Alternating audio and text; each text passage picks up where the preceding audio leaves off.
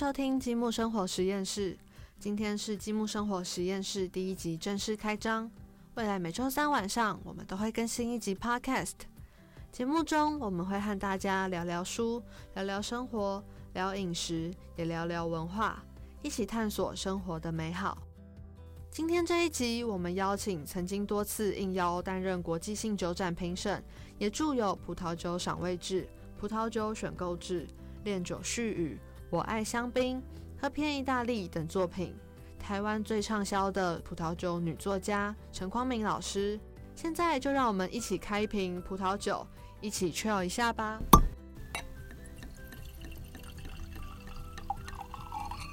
Ciao, buongiorno tutti，各位听众朋友，大家好，我是匡明。在接下来几集的 podcast 中，我将带领各位透过不同的品味之书，介绍美味的根源。第一集的节目里呢，积木生活实验室要研究的就是意大利葡萄酒，来聊聊我写的这一本《喝遍意大利》。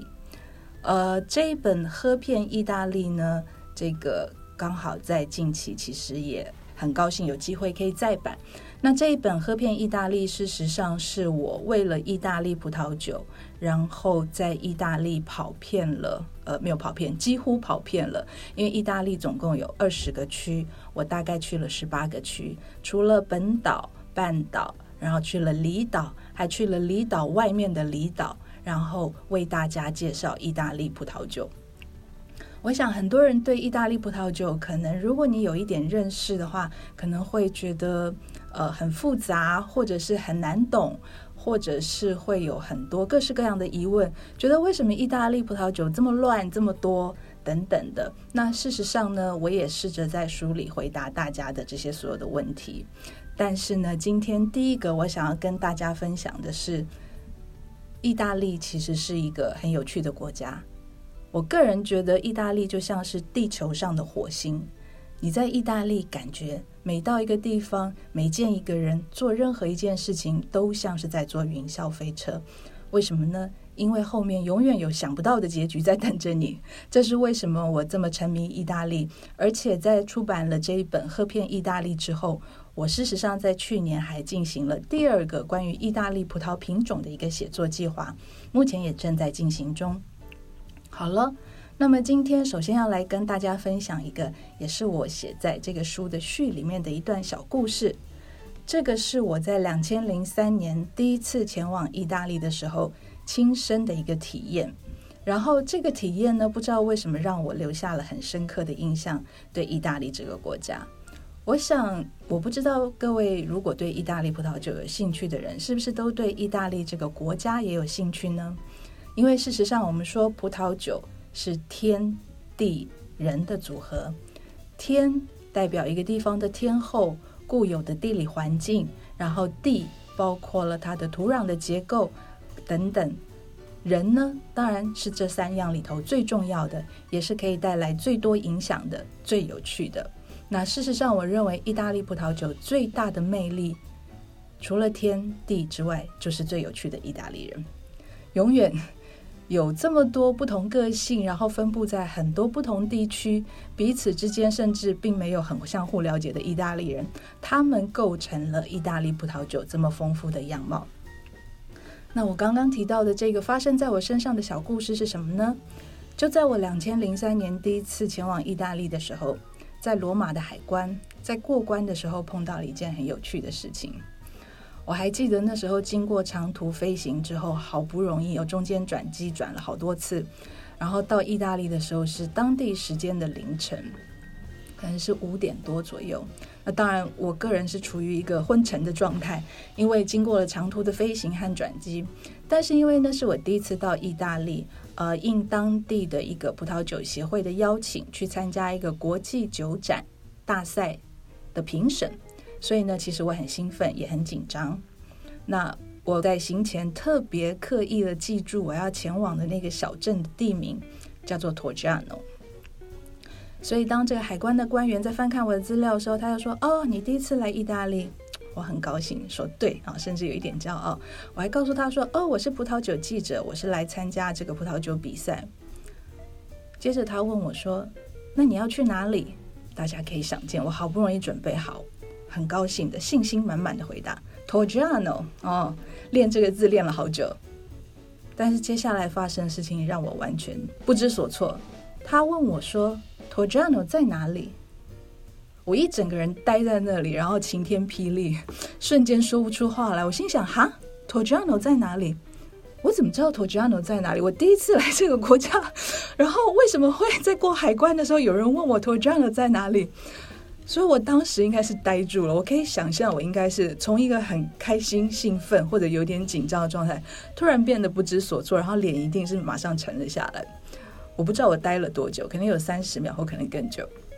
总之，这个时间应该长到让这个海关终于，海关的这个官员他终于就放弃了，他并没有继续追问我说，所以 Torgiano 到底在哪里？OK，他就让我过关了。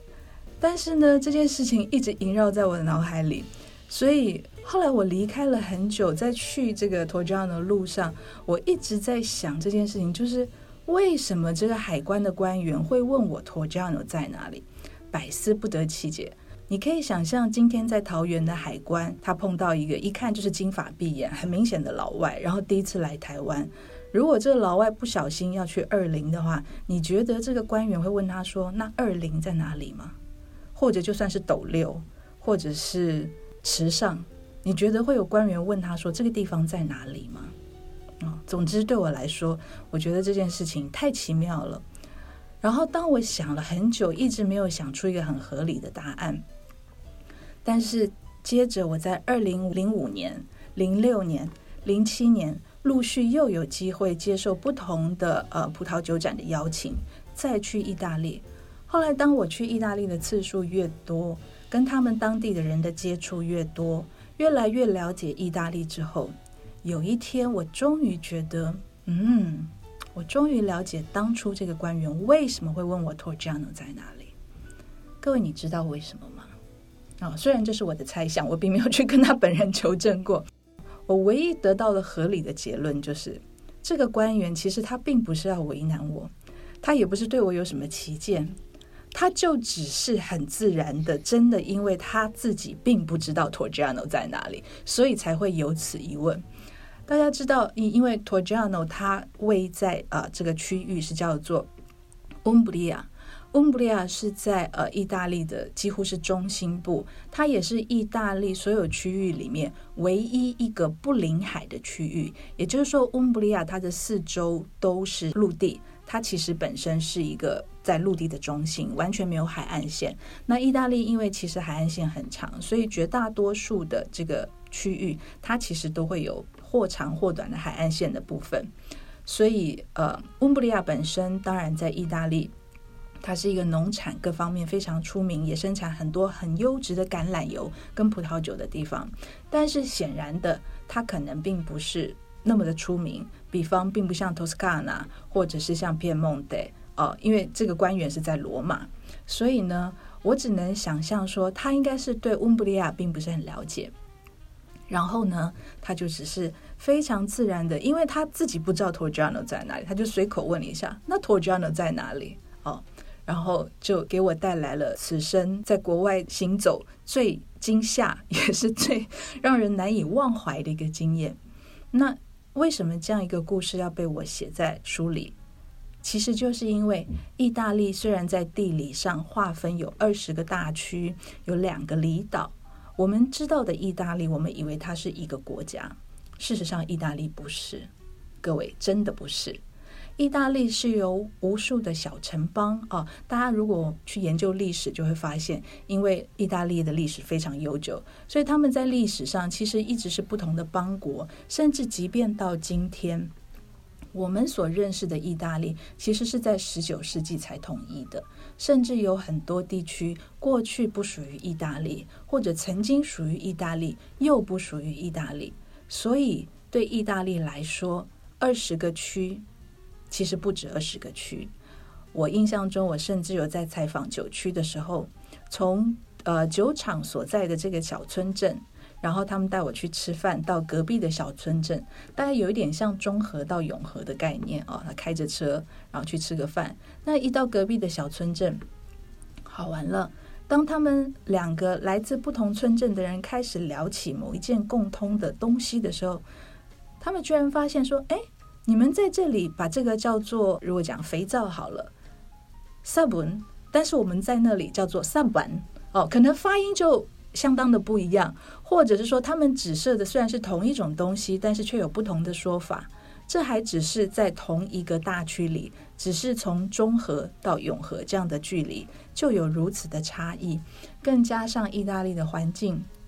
它在半岛的中央有山，其实跟台湾有一点相似，像我们有一个中央山脉横亘在中间，所以你可以想象，在过去交通不是那么发达、不是那么便利的时代，从一个地方要到另外一个地方，中间又有山阻隔，所以其实交通不很方便，甚至意大利连到今天都完全算不上是一个 交通方便的地方。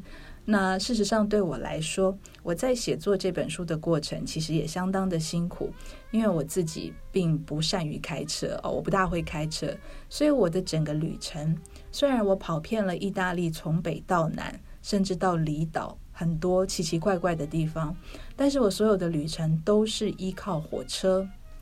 以及巴士来去完成的，也因为这样的一个比较特殊的呃一个旅游的方式。让我可以在过程中看到、听到，或者是接触到更多意大利的人。透过他们和我的亲身接触，我想，呃，我不仅增加了对意大利葡萄酒的理解，也因为跟意大利人有更多亲身的接接触，让我更了解意大利人这个有趣的物种啊。所以，我认为这个有趣的物种是造就意大利葡萄酒。这种农产品非常有趣的原因，那还有些什么让意大利葡萄酒这么有趣呢？比方说，呃，在意大利的葡萄酒分级里面，很多人都会觉得，哎呀，这个分级制度好难理解，好像很复杂，然后又分了这么一大堆。比方说，在意大利的四层葡萄酒分级里面，即便我们光看比较重要的，也就是从金字塔上面最高的那两层。就包含了七十五个 DOCG 产区，以及三百三十三个 DOC 产区，这是到目前为止，而且这个数量随时可能会增加。也就是说，光是这两个加起来，就有四百零八个哦产区名称。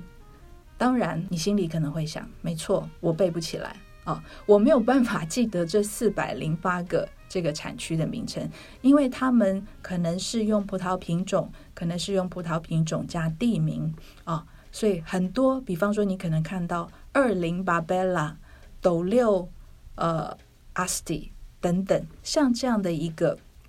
结合地名然后来做成的葡萄酒产区的一个名称，其实可以大家可以感受到的就是说，因为这是一种农产品。所以它其实是和土地紧密相连的。那对于一个外国人来说，当然要去很细致的理解到这些可能意大利人，甚至说百分之七八十的意大利人可能都没有听过的乡下小地方，真的不容易哦。所以大家不用太苛责自己。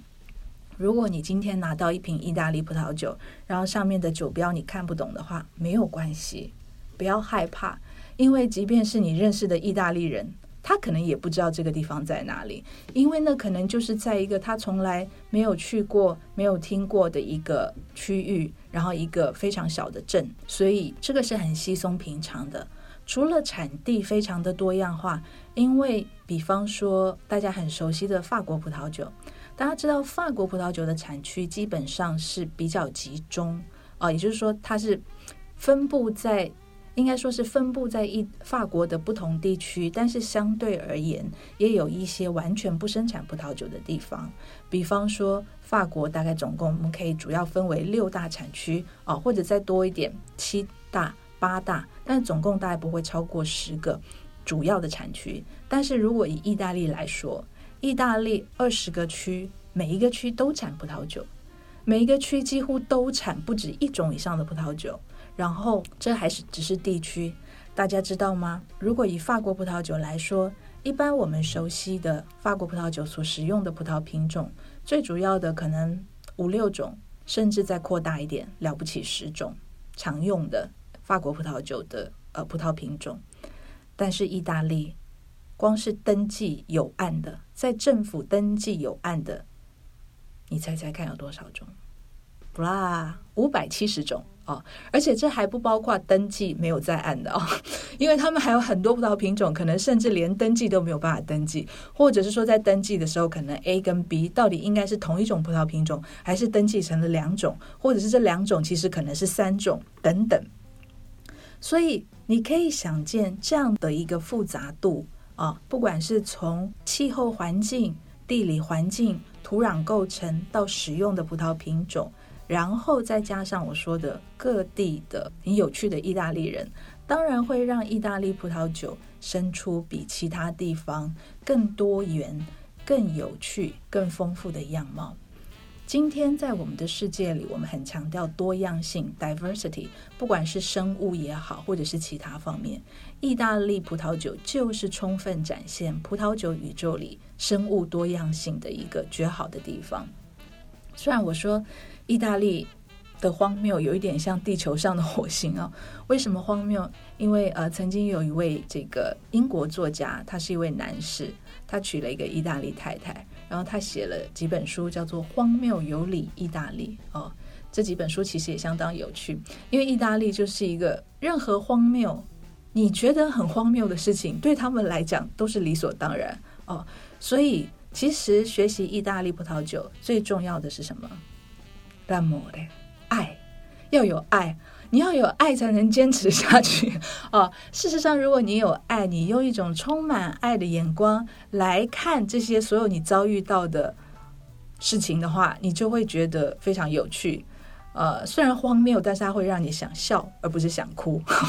虽然有时候也会到让人很抓狂的时候，但是当你了解了后面这整个过程，你就更理解他们的想法，然后知道为什么会有这样子的一个结果发生。那最后，我想要再跟大家分享一个小事情，同样是一个小故事。这是在我去年呃为了写第二本关于意大利葡萄酒的书的旅程的时候发生的。一样很有趣的事情，而且光是在机场哦，这次又是在机场，一个非常有趣的事情。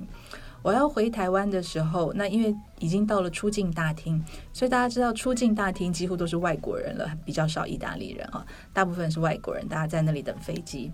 那这个时间很长，所以我就去上了一个洗手间。但在上洗手间的时候呢，那个洗手间排队排的非常长，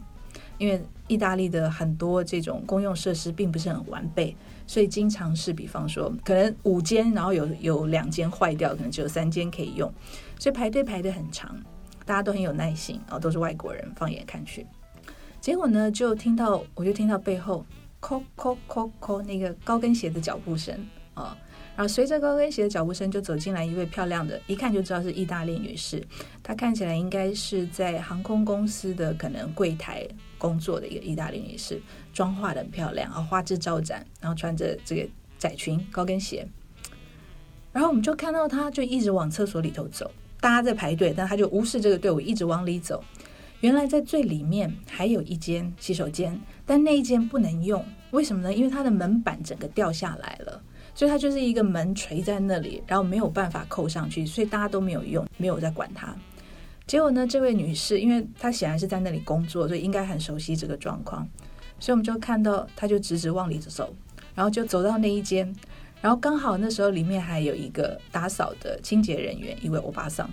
他就跟这欧巴桑咕噜咕噜讲一大堆，然后呢，我们就看到他非常开心的直接进了那一间。然后外面的那位打扫的阿姨就帮他把那个已经掉下来的门板又给他扶着遮住，所以他就当我们所有人都在外面 简直急到快要尿裤子的时候，他就非常迅速的、有效的解决了他的生理需求。OK，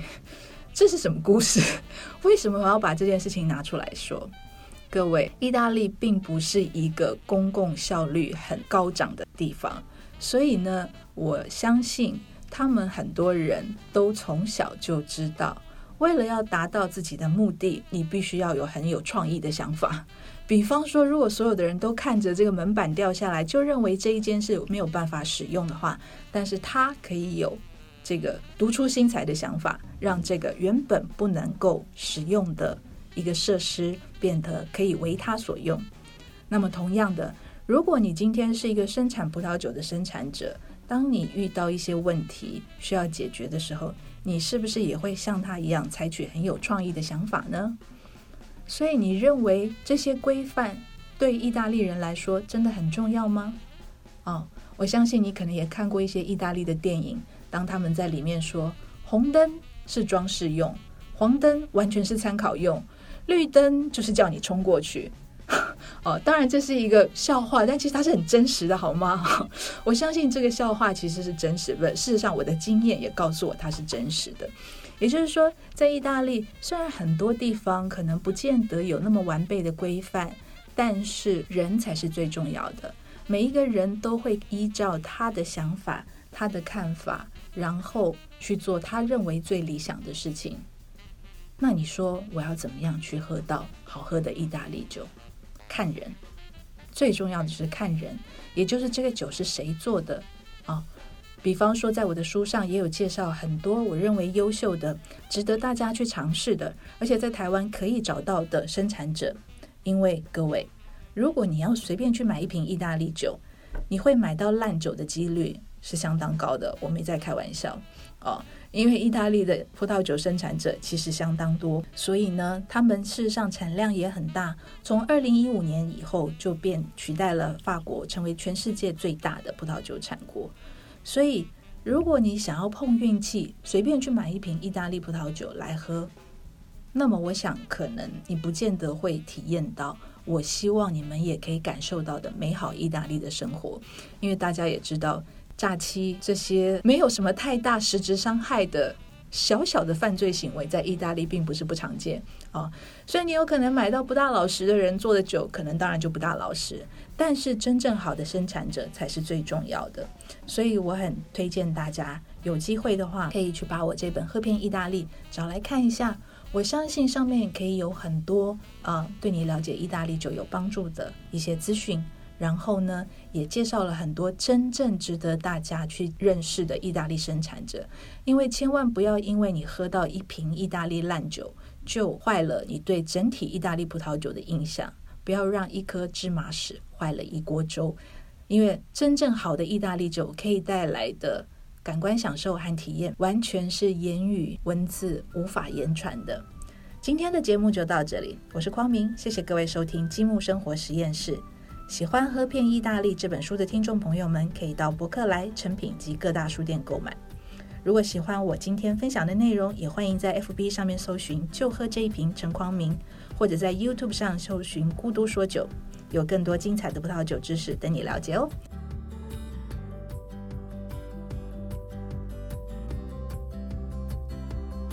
积木文化每周三都会定期更新一集 Podcast。如果你喜欢我们的频道，可以在 First Story、Apple Podcast、Spotify 上订阅我们的频道，收听更多积木文化出品的优质 Podcast。也别忘了留言回馈给我们五颗星哦。今天我们就到这里，啾啾。